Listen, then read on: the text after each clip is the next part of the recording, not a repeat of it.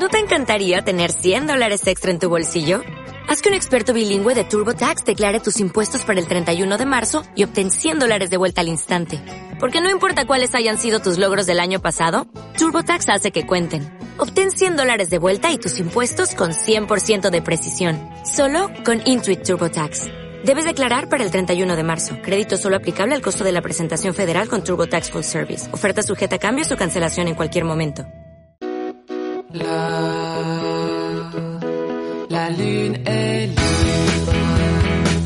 Así comienza Subamos el Volumen, Educando en Finanzas.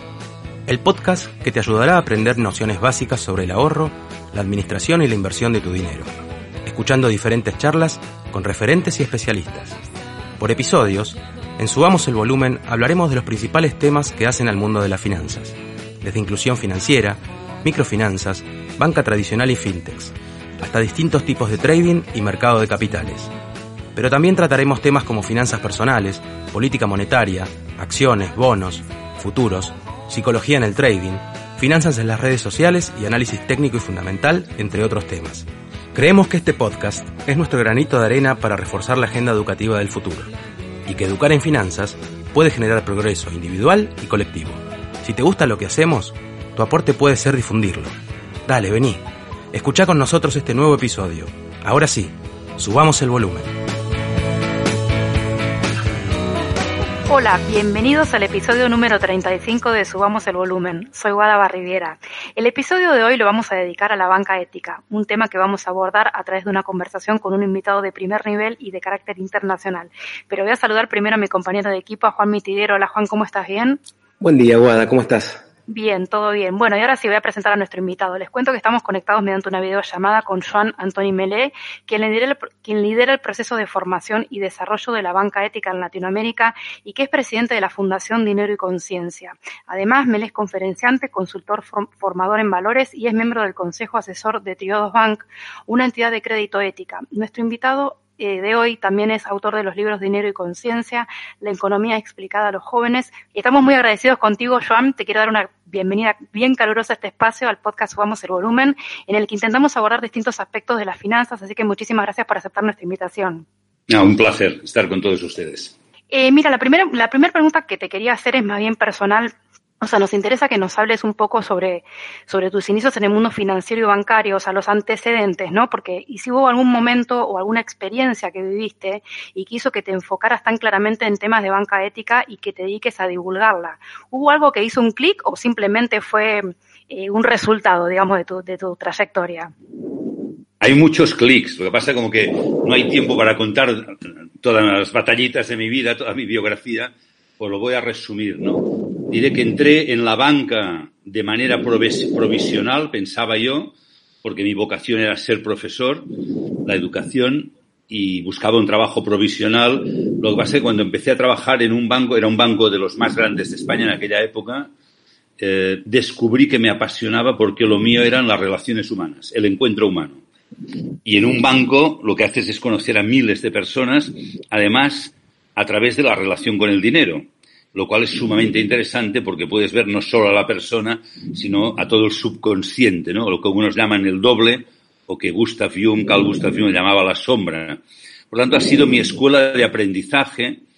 Lo que sucede es que yo empecé a trabajar en una entidad en la que me sentía orgulloso de trabajar, realmente con una vocación social, un servicio a la gente. Bueno, realmente cumplías un propósito en la vida y a partir de los años 90, cuando empieza la caída del muro de Berlín, la globalización y empieza esa locura de economía mundial que lo ha quebrado todo y sigue haciéndolo, eh, yo empecé a preguntarme eh, qué estaba haciendo allí, no me gustaba, no me gustaba lo que estaba viendo. Descubrí el concepto de banca ética, casualmente, no hay casualidades, ¿eh? pero en el año 2000 se hizo el primer Congreso Mundial de Banca Ética en Barcelona, y un amigo mío que siempre me decía, Joan, tú tendrías que dedicarte a la banca ética, eh, me dijo, oye, hay un, congreso en Barcelona, tal, apúntate. Y allí contacté con una serie de personas que a través de una asociación empezamos a difundir el concepto banca ética, dábamos conferencias, decíamos a la gente, oye, hay otra manera de hacer banca, de hacer finanzas. Lo que pasa que no era muy creíble porque yo seguía trabajando en la banca tradicional y daba conferencias de algo cuando me preguntaban, pero a ver, ¿usted, ¿usted en dónde trabaja? Pues claro, yo me sonrojaba, ¿no? bueno, yo trabajo donde puedo de momento y bueno, estas cosas de la vida. Y un momento determinado, cuando yo quería abandonar la banca porque no soportaba lo que se estaba creando eh, y me podía prejubilar, eh, en banca teníamos el, el privilegio de prejubilarnos con un porcentaje muy elevado del salario, casi, casi total, quedándote en casa. O sea, no tenías que ir a trabajar y lo cobrabas prácticamente el salario íntegro e incluso podías hacer otras actividades menos, que no tuvieran relación con la banca con los seguros. Pero en el mismo momento que yo tenía en mis puertas eh, la prejubilación, me ofrecieron participar en el desarrollo de la banca ética, concretamente de Trio Dos Bank en España, pero claro, eso me obligaba a renunciar a todo. Entonces fue un momento como, primero he de confesarlo, de una cierta duda, porque yo les decía, hombre, esperaros que ahora me jubilo y os ayudaré como voluntario. Un voluntario siempre queda bien, ¿no? Si vas, vas, y si no vas, ¿qué te van a decir? Porque eres voluntario.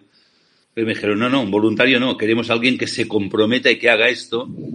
Y Joan, ¿no te, das cuenta que esto lo tienes que hacer tú? Que llevas 30 años de profesión en banca y 5 dando conferencias de banca ética.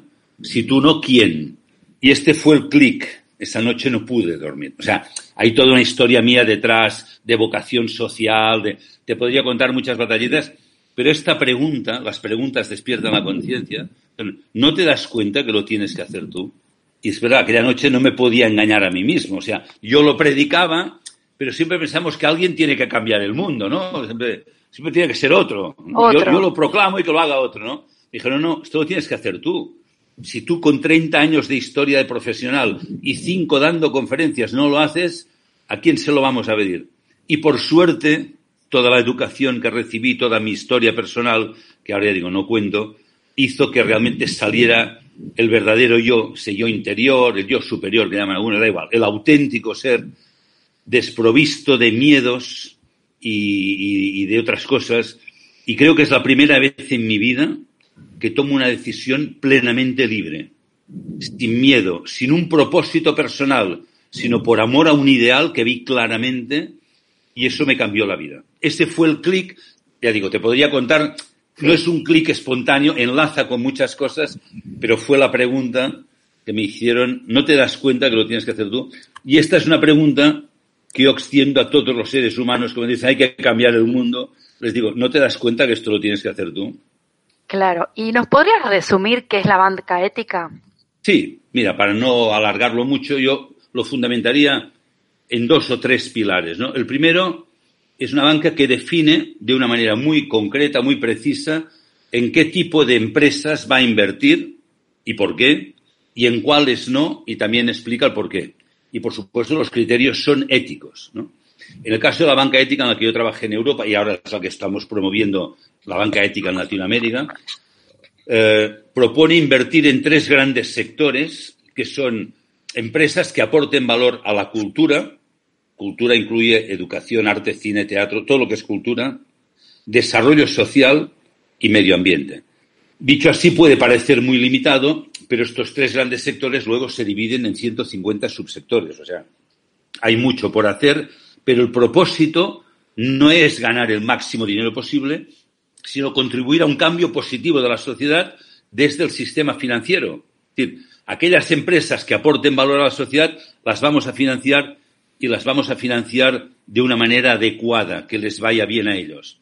Y hay empresas que nos podrían dar muchos millones de beneficio y no vamos a financiar, pues porque no respetan los derechos humanos, discriminan a la mujer, contaminan el medio ambiente, etcétera, etcétera, etcétera.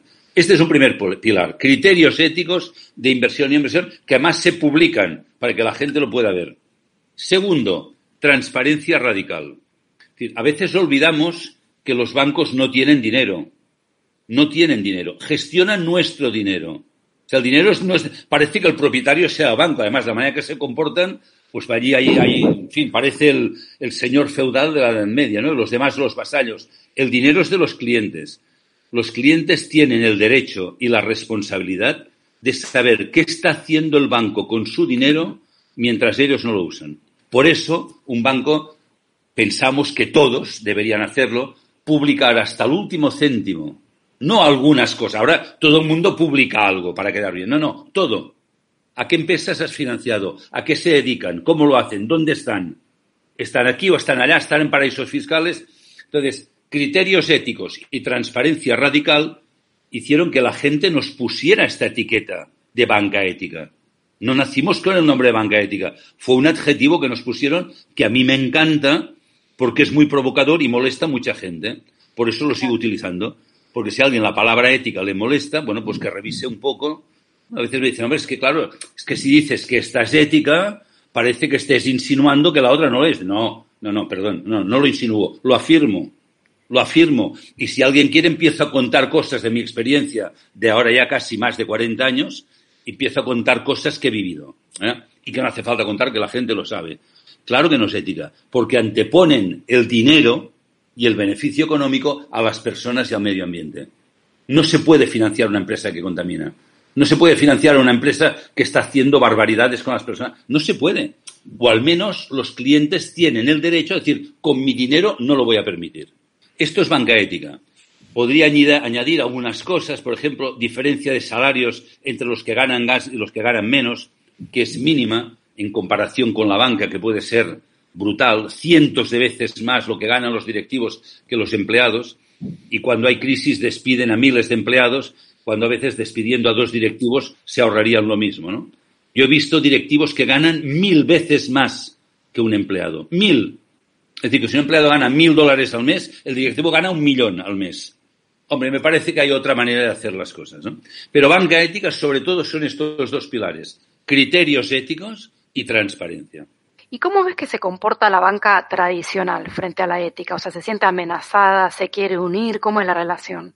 Bueno, cuando empezamos en Europa y en algunos otros lugares del mundo, porque ahora esto ya no es algo marginal. Yo cuando comencé había cinco o seis entidades en el mundo, ahora hay casi setenta y sigue creciendo, ¿no? Al principio se burlaban, decían esto va a durar cuatro días, estos son unos soñadores, incluso algunos llamaban estos son unos hippies y tal. Bueno, o sea, siempre lo típico, ¿no? A lo nuevo hay que burlarse, pero la burla siempre esconde miedo e inseguridad, siempre, ¿no? Y la verdad es que cuando empezamos a tener tanto éxito en Europa, especialmente en España, yo fui del equipo pionero en España, el éxito fue tan espectacular que incluso en la Harvard Business School y en otras escuelas de negocios todavía lo van estudiando porque no lo entienden, ¿no? Bueno, pues que, sigan estudiando, porque claro, les parece que la ambición y la codicia es el único criterio en la economía, ¿no? El máximo beneficio. Y no entienden que un banco que funcione por valores y ética tenga más éxito que uno que funciona por codicia. No les cuadra en sus libros de economía. Ya les dije, bueno, pues cambien los libros que están obsoletos, ¿no? Entonces, al principio no, pero luego cuando vieron el éxito que teníamos, sí que empezaron a tener miedo y incluso sé declaraciones de algún máximo dirigente y tal, diciendo, ostras, que esta gente apela a la conciencia y frente a esto no tenemos defensa, ¿no? Lo cual es una frase interesante. Entonces, fíjate que muchos empezaron a cambiar la publicidad. Y hoy escuchas la publicidad de casi todos los grandes bancos, todos tienen valores, todos son los más sostenibles del mundo, todos son maravillosos, les preocupa el tema social. Yo no sé por qué el mundo está tan mal cuando los bancos son casi como ONGs de buenos, ¿no? Entonces, claro, también es un momento que tenemos que aprender a ser un poquitín, yo diría, un poco más eh, conscientes y críticos con las cosas y pedir más información y no quedarnos con la primera publicidad entonces, sí que es cierto que después de la última gran crisis del 2008, las Naciones Unidas han hecho unas cartas aconsejando, recomendando a los bancos que cambien sus criterios, que sean un poco y entonces han puesto como unos objetivos a cumplir, pero que es muy fácil decir esto ya lo cumplimos, ¿no? Pero no han entendido el mensaje. O sea, hay que cambiar el modelo de la economía. Y esto no lo han entendido, ni lo hacen, ni creo que lo quieran hacer de momento. Siguen teniendo como propósito maximizar los beneficios a toda costa. Y esto es el hundimiento de la sociedad. Lo que hay que buscar es el máximo común beneficio. Como cuando íbamos al colegio, ¿no? El mínimo común múltiplo o máximo común divisor, hay que buscar el máximo beneficio posible para todos, no para unos cuantos, ¿no? Entonces, yo veo que en general, hombre, ya digo, algunos están cambiando, y están entrando en esta alianza mundial de bancas éticas eh, exigiéndose a ellos mismos un cambio. Pero la gran banca sigue siendo opaca, no es transparente invierte en cosas que no debería invertir y a menos, solo cambiarán cuando el proyecto de banca ética, por ejemplo en Latinoamérica, que estamos haciendo, tenga muchísimo éxito, crezcamos tanto que se den cuenta que si no cambian de verdad, no la publicidad, de verdad, tienen el futuro complicado porque la gente joven les va a decir no queremos saber nada de vosotros.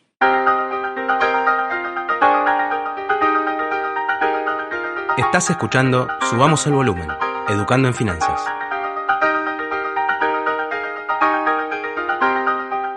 Joan, eh, entendemos que la frase rectora de este movimiento es ¿a quién sirve mi dinero? ¿Nos podés explicar un poco su significado y qué límites le marca a la banca ética? Sí, esta, esta frase es, en realidad, es el subtítulo del primer libro que escribí, que se llamaba Dinero y Conciencia, que ahora da nombre a nuestra fundación, y llevaba como subtítulo ¿A quién sirve mi dinero?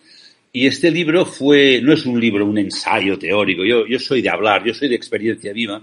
En mi libro exponía mi experiencia de tantos años en banca y de ver esa inconsciencia que tienen la mayor parte de los clientes en el uso del dinero. Sea, no hay una, una conciencia en la relación del dinero. La gente, pues, eh, compra pues en función de si es barato o es caro, lo lleva a un banco pues si le cae bien o lo tiene cerca de casa o el que le da la máxima rentabilidad por su dinero. Pero claro, yo empezaba a decir, bueno, pero tú llevas el dinero al banco, si no le preguntas nada más, le estás dando carta blanca para que haga lo que quiera. Y a lo mejor tú eres, no sé, un pacifista, ¿no? Y resulta que tu banco invierte tu dinero en el comercio de armas. O tú eres un ecologista convencido radical y tu banco invierte en empresas que están contaminando y destruyendo tu país. O etcétera, etcétera, etcétera. Es decir, ¿a quién sirve tu dinero mientras tú no lo usas? Porque todavía hay gente un poco ingenua que quiere que el banco guarde el dinero. El banco no guarda nada. El banco lo invierte. Si tú solo pones el criterio que me dé la máxima rentabilidad posible, que es lo que se ha hecho hasta ahora, pues la máxima rentabilidad, pues ya ves el mundo como está. Máxima rentabilidad económica está en plena contradicción con que un respeto a la tierra y al ser humano. Es así. O sea, esto no, no lo podemos cambiar. Por tanto, este es uno. Pero también en el tema de comprar. Cuando vamos a comprar, no podemos seguir pensando, a ver, ¿dónde es más barato? La palabra barato es una falsedad económica, porque las cosas tienen un valor real. Un valor real. Si yo fabrico estas lentes, por ejemplo, Valor real es lo que me permite vivir a mí, a mi familia dignamente hasta que tengo otras para vender. Dignamente. ¿Verdad? Porque las otras personas y los hijos de las otras personas también quieren vivir tan dignamente como nosotros. Si una cosa la pagamos a un precio barato, por la presión de la competencia en el mercado, finalmente quien lo paga es el trabajador último.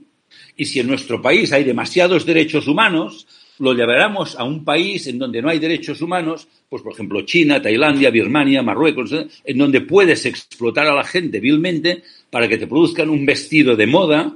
Hay marcas de moda españolas que no quiero nombrar, no hace falta, pero que están en todas las grandes ciudades del mundo, que la gente, ay, qué bonito, ah, mira, que ah, es de moda, ah, pues fíjate, es barato, pues me compro dos.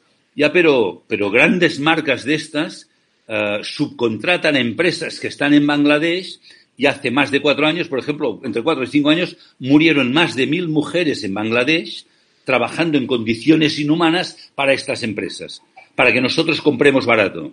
Entonces, si yo compro barato, pero quien dice ropa dice café, dice cualquier otra cosa, no estoy viendo si los tejidos o los productos utilizados son orgánicos y respetan el medio ambiente o contaminan, o si la gente que está trabajando allí trabaja en condiciones inhumanas. Yo les aseguro que la mayoría de cosas que compramos se fabrican en empresas y en lugares en los que jamás permitiríamos que trabajaran nuestros hijos. Entonces, ¿por qué permitimos esta contradicción? Por eso la pregunta, ¿a quién sirve mi dinero? Si compro algo barato, está sirviendo a grandes empresas que están explotando a otros seres humanos en otro lugar del mundo. Y a mí me parece bien la globalización de la economía. Me parece bien, siempre y cuando globalicemos la conciencia. ¿Quién ha fabricado esta camisa? ¿En qué país? ¿En qué condiciones? Si no lo sé, no lo puedo comprar. Tengo que investigarlo. Por eso es importante comprar productos de proximidad, empresas certificadas B, productos orgánicos, en fin, ya empiezan a haber bastantes opciones y la compra no puede ser impulsiva, inconsciente, ¡ay, me gusta! No, no. Si queremos cambiar el mundo, la compra tiene que ser consciente y donde guardo mi dinero igual. Y tiene que estar basado en criterios éticos. Entonces, por eso utilicé este subtítulo en, en mi primer libro, ¿a quién sirve mi dinero? Y también, eh, si bien creo que un poco lo has dicho por arriba, eh, queremos que nos cuentes un poco, porque alrededor de tu persona y del movimiento este, anda dando vueltas la idea de la economía consciente. Entonces, que nos expliques ese concepto en, en particular.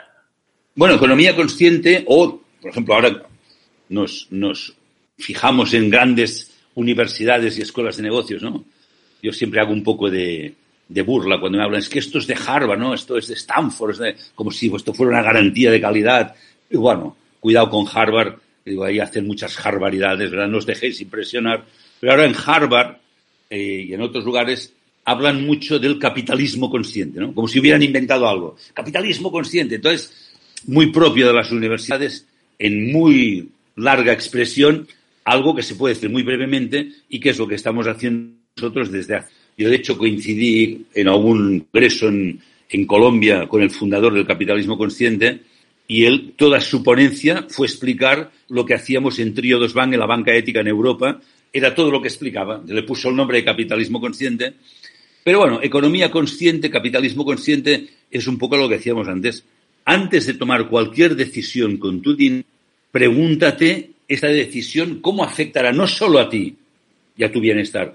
¿Cómo afectará a las otras personas y cómo afectará a la Tierra, al planeta? O sea, esto es poner una mía consciente. Es decir, que mis decisiones no hagan daño a los demás. O al contrario, ¿cómo puedo invertir mi dinero para ayudar a que los demás se desarrollen? O dicho de otra forma, la pregunta de Andrés, ¿a quién puede servir mi dinero mientras yo no lo uso? ¿Cómo puedo hacer que mi dinero ayude a desarrollar el mundo? No hace falta darlo. O sea, donar dinero ya requiere un nivel de conciencia superior. Pero simplemente mientras yo no lo uso, que sirva para proyectos que valgan la pena, ¿no? Y esto es lo que estamos haciendo, por ejemplo, con la banca ética. Y ahora que estamos abriendo precisamente la suscripción de capital en toda Latinoamérica de gente que quiera invertir, decía, aunque sean pequeñas cantidades, tú sabrás que tu dinero, además de darte una buena rentabilidad razonable, tu dinero va a ser útil al mundo. Es que este es el cambio de conciencia. Por eso llamamos economía consciente. O sea, empiezo a poner el foco no solo en mí, sino en la humanidad y en la tierra. Y por suerte, cada vez más miles y miles de personas están haciendo este cambio de, conciencia paulatinamente, poco a poco, porque claro, esto requiere un cambio personal, hay que vencer al gran dragón de nuestra época, que es el miedo, y por si se nos escapa, pues espera que ahora viene un virus para acabar de poner miedo, pero estos son técnicas que se conocen desde hace siglos, ya Napoleón las utilizaba, y hay institutos en Norteamérica, en Inglaterra, que trabajan desde hace un siglo en cómo difundir el miedo a nivel social para tener a la gente controlada como marionetas. Por eso en el último libro que antes he presentado, Seres humanos o marionetas, también explico en esta trilogía, es decir, es que o hacemos un trabajo de autoconocimiento y transformación personal o nos van a seguir manipulando como marionetas siempre. Y a partir de ese conocimiento es de donde se crea esa economía consciente, o llámenle como quieran. Hay quienes llama economía humana. A mí los títulos no me interesan demasiado, me interesa es entender el concepto, ¿no? Hacer este cambio, pasar del yo al nosotros, y puedo asegurar que más que cuando uno lo hace, se siente profundamente liberado y empieza a encontrar un camino de realización en la vida. Seguro. ¿Y qué grado de conciencia crees que hay en Latinoamérica sobre, sobre banca ética? Bueno, de conciencia y de conocimiento lo separaría. De conocimiento lo tenemos que difundir mucho. Debo decir que Latinoamérica está mucho más viva que Europa. Mira, yo viajo dos veces al año. Bueno, este año no, porque no me han dejado viajar. Lo cual me ha estado muy bien. Es la primera vez en la vida que como europeo no me dejan entrar en un país.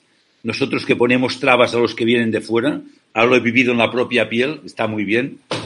Entonces, viajo dos veces al año. Cuando viajo, pues puedo viajar ocho o diez semanas o a veces más seguidas. Y turismo poco, pero tengo la oportunidad de hablar con muchísima gente. Este es mi gran regalo, ¿no? Conocer a miles de personas. Y puedo decir que Latinoamérica está muy viva todavía. Pues tenemos que mantenerla viva, no dejar que seguro cuando se den cuenta la querrán adormecer. Ya hay ataques, ¿no? Cuando fomentan el consumo irracional como se está haciendo en Latinoamérica, por parte de los propios bancos que fomentan el consumo irracional a través de préstamos, de tarjetas de crédito, que la gente no sabe ni la tasa de interés que está pagando, pero compra, compra, compra. Esto es una técnica también muy antigua para manipular las voluntades, pero puedo decir que cuando la gente escucha, nosotros hemos dado cientos o miles, ya no lo sé, muchísimas, conferencias, seminarios, talleres, puedo decir que la gente, desde que lo despierta la conciencia, que pasa la acción, es inmediato. O sea, hay, hay una vitalidad, unas ganas, un compromiso. ¿no? Cuando vuelvo a Europa, tengo un sentimiento muy curioso, porque a Europa le llaman el viejo continente. ¿no? Yo cuando vuelvo a Europa le digo el continente envejecido, que es diferente. Porque puede ser viejo de historia, pero puede ser joven de espíritu. Por ejemplo, esto me pasa a mí, ya tengo unos años, pero tengo más fuerza que cuando tenía 20, no física, interior. Entonces, Europa nada en la abundancia, le sobra de todo, uh, no tiene que esforzarse, se ha creado una sociedad de un bienestar, de no te compliques la vida. Europa se ha olvidado de dónde procede su riqueza, que viene de expoliar el resto del mundo durante siglos. Hay que recordarlo de vez en cuando, con mucho cariño, pero hay que recordarlo. Entonces, uh, yo me encuentro que aquí se podría hacer muchísimo por Europa y por el resto del mundo, pero las voluntades están dormidas. En cambio, en Latinoamérica hay un fuego vivo todavía. Lo que tenemos que hacer es extender más este conocimiento. O sea, hay una conciencia latente en Latinoamérica. Solo hay que despertarla. Y bueno, yo lo hago a través, ya digo, yo en los últimos 15 años, pues igual he dado 3.000 conferencias entre España y América, no sé, muchas, 3.000 o más. Porque es mi manera. Yo creo en la fuerza de la palabra viva, el encuentro ¿eh? con las personas y el no este virtual, también vale, es un sucedáneo, ¿no? Pero podernos ver la mirada, cuando tú percibes a la persona, la mirada, el tono de la palabra, ya sabes si aquello es auténtico o te está vendiendo algo, ¿no? Entonces, este encuentro humano me ha permitido ver que hay un gran potencial en Latinoamérica que puede ser, y no lo digo, yo ya no digo nada, tengo una edad que nunca digo nada para quedar bien, nunca. Lo digo por convicción. Creo que hay un potencial en Latinoamérica de conciencia que puede representar un faro para el resto del mundo en estos momentos. Sea, y la banca ética solo es un ariete de este cambio de conciencia. Nosotros llamamos crear la red mundial de conciencia, la llamamos la red dinero y conciencia, que el foco está en crear un banco en Latinoamérica, pero también ir a las escuelas y a las universidades a mostrarles a los jóvenes que hay otra manera de hacer las cosas y funciona bien, y también dar muchos cursos a empresarios de hecho, me llaman empresas y empresarios que quieren hacer un cambio, que no saben cómo hacerlo y quieren cambiar la empresa. Digo, bien, pero antes de cambiar la empresa tienes que conocerte a ti y cambiar tú. Si estás dispuesto a hacer este paso, yo te acompaño, luego ya cambiaremos la empresa. No se puede cambiar una empresa sin cambiar los directivos. Pero hay mucho potencial, hay mucha gente en Latinoamérica dispuesta a hacerlo, mucha. Es poca todavía, pero es mucha y, y veo que crece. Por eso soy profundamente optimista a pesar de todos los pesares, de todo lo que podemos ver y de la crisis, siempre habrá crisis. Ya no volveremos a una época tranquila, no habrán épocas tranquilas. La seguridad y la confianza la tendremos que poner nosotros.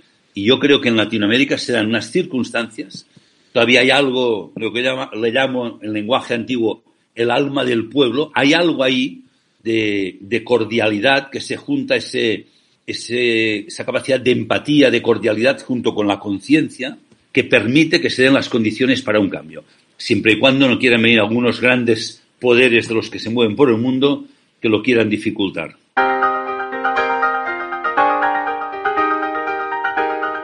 Estás escuchando Subamos el Volumen, Educando en Finanzas.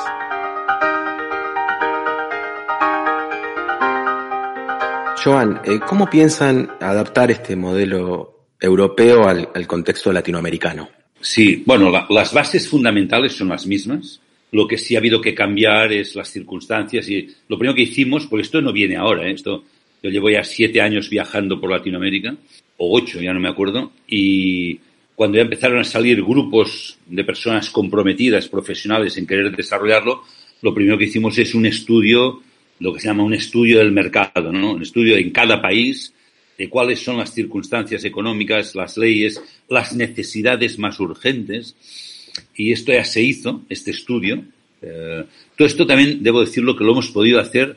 Claro, todo esto lleva tiempo, dinero, que hay que pagar a, a gente que se dedica, viajes y tal, porque conseguimos, a pesar de ahora criticaba Europa, déjame dar algún punto positivo, encontramos una fundación de empresarios que tiene sede en Suiza, que cuando les expliqué el proyecto se entusiasmaron y nos dieron una cantidad que ha permitido hacer todo el desarrollo hasta ahora. Pues claro, si todavía no eres banco, ¿de dónde sacas el dinero? ¿no? O sea que sí hemos encontrado alguna ayuda. No toda la que yo querría, pero bueno, hemos encontrado. ¿no? Entonces, hicimos estos estudios de, de adaptación. Por ejemplo, una de las cosas son estos sectores que yo decía. En Latinoamérica hay un sector que es muy importante, que de los tres que he tocado, de alguna manera toca los tres, que es todo lo que es el turismo rural comunitario, que le llaman algunos, que permite, por ejemplo, eh, con mm, gente, poblaciones de los pueblos originarios que todavía existen, desde, no sé, mapuches, guaraníes, eh, mayas, aymaras, eh, que por cierto, tengo la gran oportunidad de conectar con esa gente y he podido contactar con algunos de sus sabios. no sé, por ejemplo, en Colombia ellos se llaman los mamos, ¿no? Los llamarán los chamanes, los ancianos, los abuelos tiene una sabiduría increíble. Es sumamente urgente que conectemos con esta sabiduría. Lo que pasa es que ellos no hablan nuestro lenguaje intelectual, ellos hablan en forma de imágenes. Pero cuando conectas, tenemos mucho que aprender y también les podemos aportar muchísimo. Pues hay un tipo de turismo que conecta con esas comunidades que han sido pisoteadas desde las invasiones europeas, ¿verdad? españoles, portugueses, holandeses, ingleses. Hablo desde América del Norte hasta el sur. Permite eh, ese turismo, recuperar esa cultura, recuperar unos productos agrícolas, unas tradiciones eh, culturales y agrícolas. O sea, permite un nuevo tipo de turismo cultural, ecológico, social, que permitiría el desarrollo social de esas comunidades mejor que lo que han hecho algunas veces, que es de, a cambio que voy a explotar tu tierra, voy a explotarla con una minería salvaje que la va a destruir y les dan dinero fácil con lo cual les destruyen su sistema de vida y algunos caen en problemas de droga y alcohol. La solución no es te voy a dar mucho dinero, sino que te voy a permitir un desarrollo digno que permita mantener tu cultura ancestral en esta época. Esto es algo que en Europa no lo tenemos. Y nosotros, en, no solo en Latinoamérica, sino pienso que en, la, en, América del Norte también debería hacerlo alguien, ¿no? Pero en Latinoamérica sí que lo estamos promoviendo. Todo lo que tiene que ver con el agua, por ejemplo, las tres reservas de agua dulce potable más importantes del mundo están en Latinoamérica. La Amazonía, la cuenca guaraní y, la Patagonia. Entonces, eh, ¿qué hacemos con toda esa riqueza? ¿no? ¿Cómo, ¿Cómo ayudamos a mantener? Hay que proteger todo esto. Entonces, desde la banca ética, financiando proyectos que ayuden a proteger ese tipo de cosas. Hay cosas muy específicas de Latinoamérica que no están en Europa. Pero por lo demás, el modelo, la banca se inventó en el Renacimiento, en el siglo XV, o sea, la banca está inventada, eh, nosotros hemos añadido a la banca tradicional, esto es un tema importante, eh, aparte de grandes expertos banqueros, financieros, hemos incorporado expertos en cada uno de estos tres sectores que he dicho. Tenemos expertos en temas de agricultura orgánica, de energías renovables, de temas de desarrollo social, de educación, eh, etcétera, etcétera, etcétera. ¿Qué permite esto? Que a lo mejor un banquero diría, no, esto yo no lo entiendo, hoy aquí hay mucho riesgo. Si está un experto que lo conoce, dice, no, si lo hacemos de esta manera, de esta, no hay riesgo. O sea, yo diría que hacemos una muy buena banca. De hecho, en Chile, que a pesar de que todavía no somos un banco, que trabajamos con fondos de inversión y crowdlending, hemos financiado bastante más de 300 proyectos, no ha fallado ni uno. Se han devuelto todos. Esto es muy importante. Entonces, ¿Por qué? Porque hacemos buena banca. O sea, un banco presta dinero que no es suyo. La primera ética es no pongas el dinero en riesgo, que es de los clientes y cuesta mucho de ganar. Claro, los bancos hacen fondos de inversión, cosas rarísimas. Puedes ganar mucho ya, pero lo puedes perder todo. Pero cuando pierde, pierde el cliente, no, no pierde el banco. Y si encima pierde el banco, luego lo salvamos con dinero público, ¿no? A mí no me gusta esta manera de hacer banca. Entonces, nosotros hacemos muy buena banca, muy solvente, de hecho, en Europa tuvimos mucho éxito cuando la crisis, porque a nosotros no nos afectó y mucha gente se refugiaba en la banca ética porque veía que era más segura.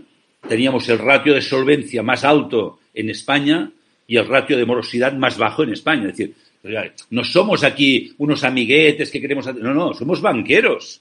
A mí cuando dicen esto es una banca alternativa, no, esto es un banco. La palabra alternativa me suena a Ahora es un banco con unos valores éticos en donde las personas y la tierra son más importantes que el dinero. Esto simplemente es así. Entonces, en Latinoamérica hemos hecho estudios a fondo y aportamos expertos de Latinoamérica en cada uno de estos sectores que nos permite llegar donde otros no entienden y como que no entienden tienen miedo y al tener miedo no hacen nada. Pero hay muchísimos proyectos en Latinoamérica que ahora mismo si se financian adecuadamente, adecuadamente, ¿eh? Pues no se trata, te doy un préstamo. Voy a poner un ejemplo muy sencillo. Si un agricultor quiere comprar tierras para hacer agricultura orgánica, no le puedes dar un préstamo y decir que empieza a pagar el mes que viene porque todavía no ha arado la tierra ni ha sembrado. O sea, dile, pues oye, vamos a estudiar cuándo vas a vender la primera cosecha. O sea, préstamos adecuados. Esto permitiría crear miles y miles de puestos de trabajo y ayudar a luchar contra la gran desigualdad tremendamente injusta que existe en Latinoamérica que clama al cielo. O sea, continente más rico del mundo en biodiversidad y en recursos, en donde hay las mayores desigualdades.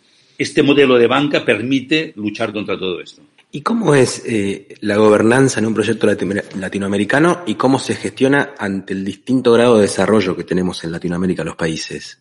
Sí, esto es interesante porque el modelo, que es, esto está a imagen y semejanza del modelo en el que yo trabajé en Europa, que es el que conozco a fondo. Conozco muchos, pero es el que me gusta más. Es muy interesante porque no es una cooperativa, es una sociedad por acciones. De hecho, ahora estamos captando gente que quiera poner capital tenemos una cosa que llama mutuos convertibles, gente que pone capital ahora, que se convertirán en acciones cuando ya exista el banco. Ya estamos encontrando mucha gente que lo hace, porque además los que lo hacen ahora luego tienen un bono en la conversión. Entonces, aquí hay una característica. El, el dinero no tiene el poder. Da igual que tú pongas mil dólares o un millón de dólares. O sea, el banco lo controla la fundación, precisamente esta fundación que presido, en donde Nadie, por el hecho de tener más dinero, puede cambiar los principios fundacionales del banco, ni los principios éticos, ni nos puede comprar otro banco. Por eso no queremos cotizar en bolsa. No queremos estar sometidos a especulaciones. Es muy fácil. Hombre, ahora con el éxito que tenemos, si saliéramos al mercado bursátil, nuestras acciones se dispararían. Ya, pero no queremos que valgan más de lo que valen. Nuestras acciones reflejan siempre el valor real. Entonces, el modelo de gobernanza es la fundación controla los estatutos, los principios. La gente que pone dinero tiene derecho a ir a las asambleas, tiene derecho a hablar, tiene derecho a cobrar sus beneficios, pero nadie, ni se pueden juntar algunos accionistas millonarios, no pueden cambiar los criterios éticos, ni pueden decir a partir de mañana financiar, no lo pueden hacer.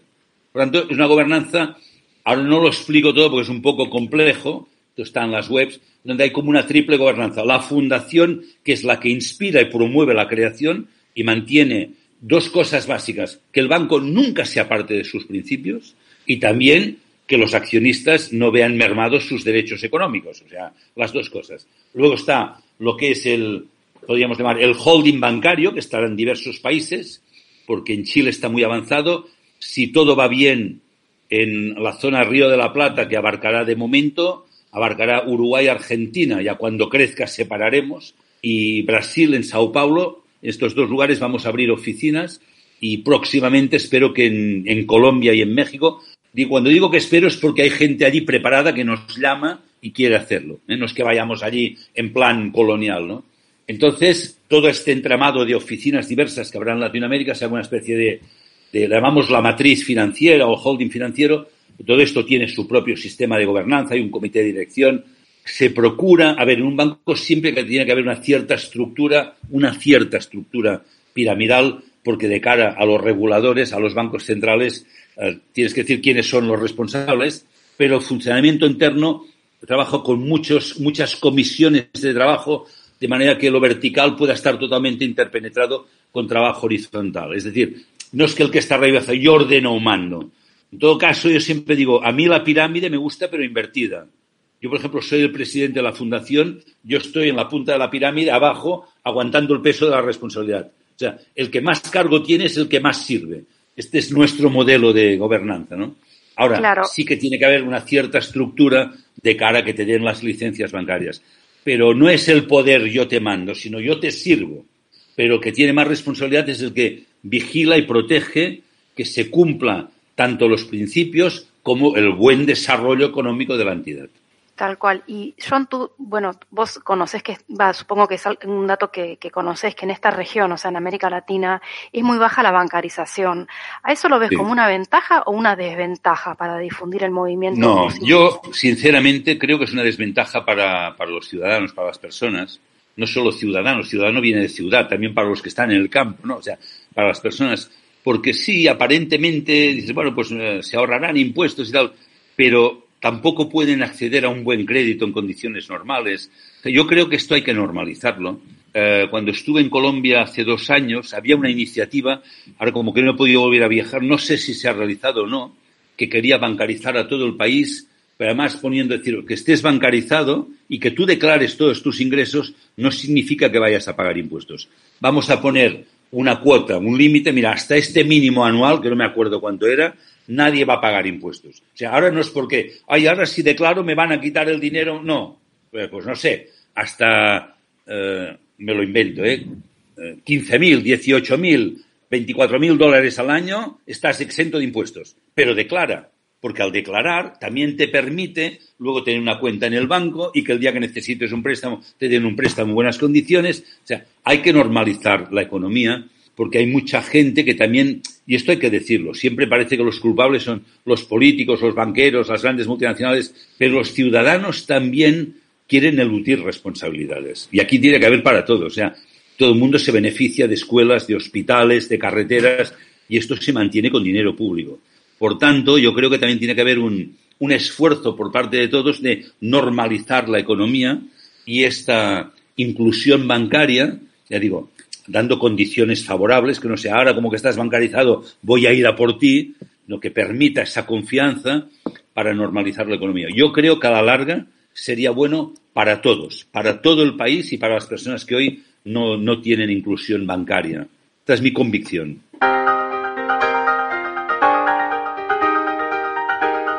Estás escuchando Subamos el Volumen, Educando en Finanzas.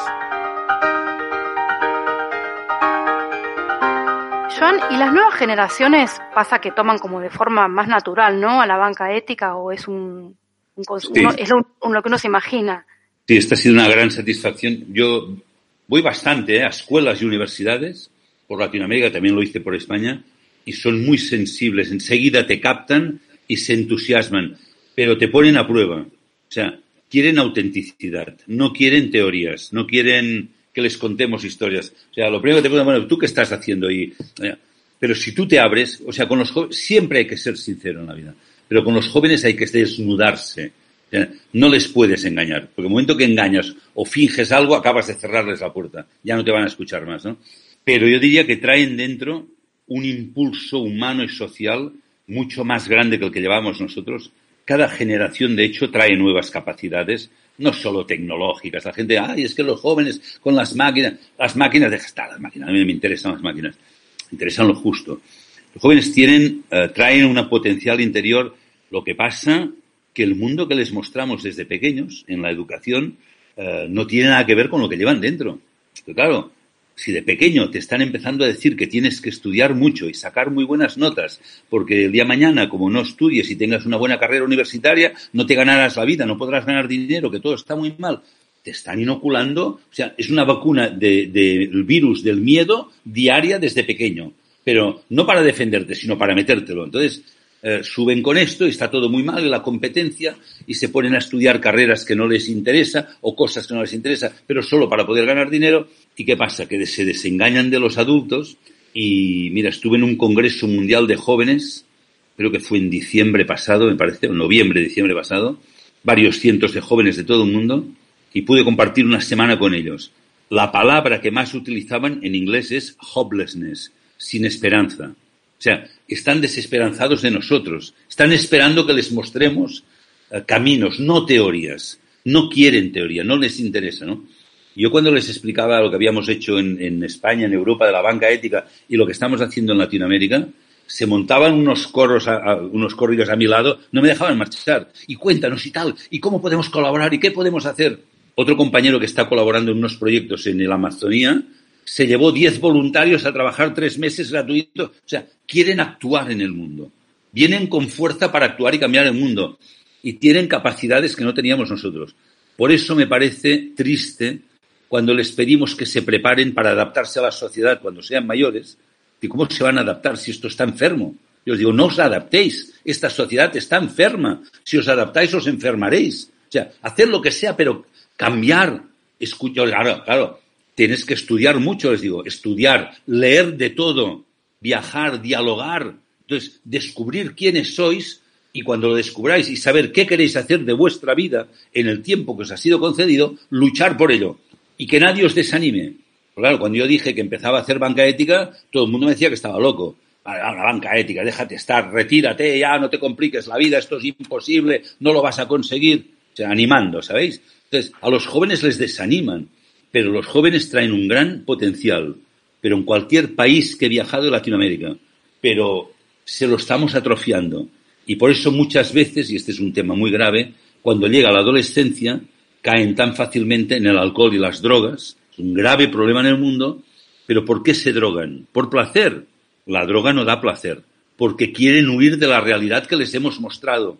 Porque este mundo no tiene nada que ver con lo que ellos llevan dentro. Entonces, yo creo que es importante, por eso uno de mis campos de batalla es la educación. hablo de banca y de economía, pero dedico mucho tiempo a la educación, también de los adultos. ¿Y por qué? Pues porque hay que ayudar, educar, una palabra que viene del latín ex ducere, que significa ayudar a conducir hacia afuera. Educar no es llenarles la cabeza de contenidos, de matemáticas y física y gramática. Es que puedan desarrollar su potencial humano. Esto es educar. Que puedan ser ellos mismos. No lo que un gobierno ha dicho que es lo que hay que llegar a ser este es el plan de educación, este es el currículum escolar, y si no llegas a esto eres un fracasado. No, fracasados son los que se adaptan y perpetúan un modelo que no funciona. Entonces, creo que es fundamental, y va con la pregunta que me decías, ¿no? Los jóvenes hay un gran potencial, os lo aseguro. En Latinoamérica, muchísimo. Yo he participado muchos años en lo que se llama Festival Internacional de Innovación Social, el FIS, se ha hecho, ahora en Argentina no sé si está haciendo, se hacía en Chile, Argentina, Uruguay, en muchos lugares y participan jóvenes con unos proyectos creativos increíbles que solventan problemas actuales y además dan dinero, porque lo llevan dentro. Ahora, si, les, si de entrada les metemos en un callejón solo con una dirección, estudiar, sacar notas, encontrar un trabajo, ganar dinero y luego casarte, tener hijos y decir a los hijos que hagan lo mismo, pues vamos, vamos dando vueltas como, los ratones dentro de la jaula sin movernos. ¿no? Tienen un gran potencial. Yo cuando hablo con ellos aprendo muchísimo de ellos son mucho más sensibles a lo que hemos sido nosotros, por desgracia, porque mira cómo estaba la situación. Joan, yo te iba a preguntar precisamente sobre eh, cómo, cómo pasar a la acción, porque la verdad que tus charlas realmente a uno lo dejan muy motivado y supongo que acá hay dos formas de, involucrarse. Una es invirtiendo eh, nuestros ahorros en banca ética y la otra es colaborando de alguna manera. ¿Cómo se pasa a la acción? Sí, y mira, te agradezco que me preguntes esto porque en este momento precisamente que estamos a punto de abrir la oficina de aquí de, Río a la Plata, ¿no? Buenos Aires, Argentina, Uruguay y la de Brasil, pero también en Chile vamos a solicitar ya licencia bancaria, lo cual nos va a dar mucha fuerza porque si todo el grupo uno ya tiene licencia bancaria, luego va a ser más fácil solicitar licencia en otros, ¿no? Y claro, pero para hacer esto necesitamos no solo voluntarios, que hay muchos, ¿eh? Gente que nos escribe, mira, de paso digo, hay una web que es bancaética.lat, ahí la gente que tenga interés puede, puede entrar en la web, ver lo que estamos haciendo. Cuando yo pueda volver a viajar, tengo objetivo, a ver si me dejan, viajar, aunque sea en, una lancha remando, viajar desde España a Latinoamérica a finales de octubre, noviembre, uh, volver a tener encuentros presenciales, porque una de las misiones es difundir todo esto. Esto que estamos haciendo ahora, que esto quede grabado. Si a la gente que lo escucha les toca el corazón, que ayuden a difundirlo. Este es un trabajo muy importante. Pero claro, difundiendo no es suficiente, hay que comprometerse. Entonces yo invito a la gente a que conozcan esto que estamos haciendo ahora. Empezaremos ahora en octubre y noviembre a hacer esta misión de mutuos convertibles. Se puede entrar con muy poco dinero. O sea, lo importante es eh, que la gente diga, pues yo quiero comprometerme con esto, porque si solo hablamos el mundo no cambia. Esto me pasó en España. Había gente que cuando iba a una conferencia me decía, no, me has emocionado casi venían llorando, me abrazaban, ¡ah! me has tocado el corazón, oye, adelante, ánimo, yo te apoyo. Digo, ah, muy bien, o sea, te harás cliente. Bueno, cliente de momento no, pero me apoyaban. Pero eran clientes del Banco de Santander. Digo, bueno, prefiero que apoyes al Banco de Santander y que me traigas el dinero a mí. O sea, ¿qué significa que me apoyas? Tú no me apoyas. Apoya al que dice, pongo mi dinero. El dinero es el compromiso. Repito, da igual la cantidad, ¿no? Entonces yo invito primero conocer la web, bancaética.lar, ver qué estamos haciendo en cada país y estar atentos porque inminente vamos a hacer esta misión que la gente pueda colaborar y, por supuesto, seguir difundiendo estas ideas. Esto tiene que ser viral. Eh, yo no me he metido en esto ni mis compañeros por un tema de negocio. Si hubiera vivido, quería vivir tranquilo y tal, me quedaba donde estaba antes. Esto lo hacemos por una verdadera vocación y necesitamos que esto crece rápido, pero tiene que ser más viral. O sea, tienen que ser millones de personas que provoquemos el cambio. Por lo tanto, se puede ayudar. Primero, conocerlo. Conocerlo bien. Y incluso la gente que tiene dudas, a mí me encanta. Pregúntame, ¿qué dudas tienes? Pregunta a fondo. Escribe a esa web. Cualquier duda que tengas, pregunta. Contacta con los responsables en tu país. Porque en la web está luego para contactar en cada país. Y cuando tengas las dudas resueltas, pregúntate, bueno, qué cantidad yo podría poner. Tampoco diré, pon todos tus ahorros. No, hombre, esto tampoco te lo diría nunca. Pero empieza. O sea, que hoy el mundo requiere que las personas que tienen conciencia y que querrían un mundo mejor den el paso, digan yo tengo que hacerlo, por tanto, una parte de mi dinero tiene que financiar esto. ¿no? Entonces, les invito a conocer esto y, te digo, comprometerse, poner algo cuando puedan, apoyar el desarrollo del propio país y difundirlo tanto como puedan. Tal cual, pasar a la acción. Eh, una cosa que te quería preguntar ahora que hablaste del mundo de hoy, va, quería hablar un poquito de la pandemia. Eh, significa, ¿vos lo ves como una cosa positiva para la banca ética o, no? Bueno, esto, las cosas siempre tienen la doble lectura, ¿no? Cualquier problema es una oportunidad para despertar la conciencia. De hecho, nosotros en España, cuando estalló la crisis, fue cuando más gente nos descubrió y cuando crecimos más, ¿no? Yo tampoco querría decir, pues mira, vamos a aprovechar esto para crecer. Me gustaría crecer. Se pasa en la vida hay dos caminos. Y yo siempre digo, en la vida puedes aprender por amor o por dolor. No sé por qué nos empeñamos siempre en aprender por dolor. O sea, tienen que venir desgracias para despertar la conciencia. No hace falta. Se podría hacer por amor a la humanidad. Eh, pero siempre es una oportunidad cualquier situación de sufrimiento para un cambio de conciencia y un cambio de comportamiento. De todas maneras, ya que me hablas de pandemia, invito a la gente que profundicen porque no va a ser lo único. Esto ha estado provocado, ya lo reconoce casi todo el mundo. Uh, detrás de esto y detrás de cualquier campaña de miedo hay voluntades de manipulación, de vacunaciones masivas con nuevas vacunas transgénicas con nanotecnología y, y detrás de todo esto hay, hay algunas fuerzas que no les gusta la libertad del ser humano y esto que estamos diciendo aquí, pero sería otro tema, no quiero extenderme ahora. O sea, la libertad y el amor son las dos grandes capacidades sagradas del ser humano.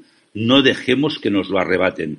Cuando vivimos con miedo, el amor queda marginado. Cuando vivimos con miedo, se pierde la libertad.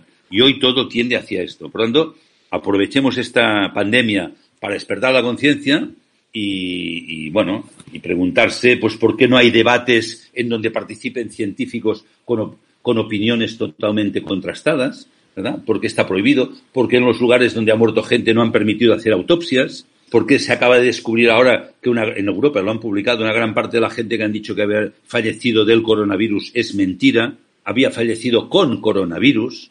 O sea, si yo me caigo de un árbol y me mato, y me mira si tenía coronavirus, he muerto de una caída del árbol, no de coronavirus. Lo que pasa es que había ayudas en Europa había ayudas económicas por los muertos de coronavirus. Entonces yo he visto casos personalmente de muertos de infarto y de ictus que han certificado muerto por coronavirus. O sea, no entremos en ese tema que es muy largo, aprovechemos esto, no nos creamos todo lo que se dice en televisión, hay que empezar a tener un criterio propio y sí, esta es una oportunidad para despertar la conciencia y decir, no queremos vivir con miedo. El ser humano cuando tiene miedo pierde las defensas. Ahora hablo a nivel médico, ¿eh? Pierdes las defensas el miedo, esto ya lo saben todos los neurocientíficos. Por lo tanto, no nos dejemos arrebatar por el miedo, seamos nosotros mismos y por eso es importante también, y sería una recomendación, no sé si a final o casi final, es urgente un trabajo diario de autoconocimiento. Yo lo vengo haciendo hace más de 40 años, dedico un tiempo diario no solo al estudio, a la meditación, que es lo que intento plasmar en esta trilogía que hago ahora, es decir, porque si no hay este autoconocimiento, si no conocemos la verdadera potencia del ser humano, la interior, vemos dragones y vemos fantasmas, nada es más poderoso que el ser humano. Nada. Y lo digo con la contundencia así de grande porque es la experiencia de mi vida. Bueno, yo me he preparado una pregunta para final, pero creo que ya a lo largo de la entrevista ya está tu respuesta, que era cómo veías, cómo veías al futuro, si con esperanza o no. Yo creo que sí. Sí, yo soy optimista, a pesar de que mi mujer me dice, pero no hables con ese tono, que pareces que estás enfadado. No, no, no, no, no, mejor que nunca me vean enfadado. No, cuando estoy enfadado se me ve de otra manera. No, pero soy apasionado, entonces hablo así. Pero soy optimista en el sentido no ingenuo, pero soy optimista porque digo, mira, yo me he comprometido conmigo mismo y con el universo, es decir, hasta que me muera, voy a estar luchando por este cambio que hemos hablado ahora, hasta que me muera. No me voy a retirar de nada, si el cuerpo lo permite, ¿no? Entonces, yo digo, mm, por lo que de mí dependa, el mundo va a cambiar. O sea, no sé si cambiaré todo el mundo, seguramente que no. Pero si algún día alguien me pregunta, ¿no? Y siempre pienso, eh, algún día quizá nuestros hijos o nietos nos miren a los ojos y nos digan, pero ¿por qué permitisteis que todo esto llegara a este punto? ¿no? Por lo menos que les pueda decir, yo hice todo lo que pude, hasta el último eh, reducto de fuerza de mi organismo, lo entregué para cambiar esto. Quiero poder decirlo con fuerza y como pienso, bueno, como que depende de mí, yo lo voy a dar todo, soy optimista. Intentaré contagiar a otros para que hagan lo mismo. Y veo que el mundo cambia, cada vez hay más gente. No miro lo que falta, miro hacia atrás, cuando yo empecé en el año 2000 a hablar de todo esto, parecía, me decían, tú estás loco, esto es una utopía, decía banca ética, se me reían, banca ética, y hoy, pues ya hay, la banca ética en el mundo tiene 60 o 70 millones de clientes. Bueno, ya no somos cuatro locos, ¿no? Yo una vez leí un texto que me gustó mucho, decía, mira, el primero que comienza algo es un loco, pero el segundo convierte al loco en líder. Entonces, ya cada vez es más fácil, ¿no? Entonces, soy optimista ya digo, ingenuo no, vamos a tener que trabajar mucho y tenemos que apoyarnos mutuamente. Tenemos que crear apoyo mutuo, crear comunidades, no significa hacerlo todos juntos.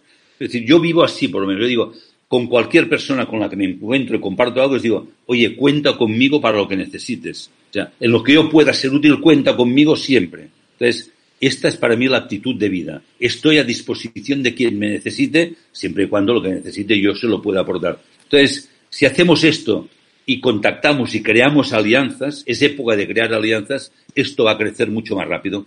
Por esto veo, hay un camino, veo mucha gente que lo estamos haciendo, soy optimista. Sé que falta, seguiremos luchando más. Joan muchísimas gracias, me encantó. Muchas gracias por este momento que hiciste para atendernos. Muchas gracias. Un placer, un placer compartir. Esperamos que se siga eh, divulgando este, este tema tan interesante y esperamos verte en Buenos Aires pronto. Espero que sí. Muchas gracias. Muy bien. A ustedes. Hasta luego. Hasta acá, subamos el volumen. Educando en Finanzas. Podés encontrarnos en Spotify, Google Podcasts, iTunes y en iBox.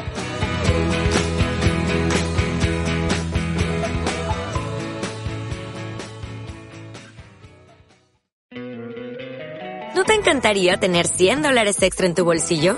Haz que un experto bilingüe de TurboTax declare tus impuestos para el 31 de marzo y obtén 100 dólares de vuelta al instante.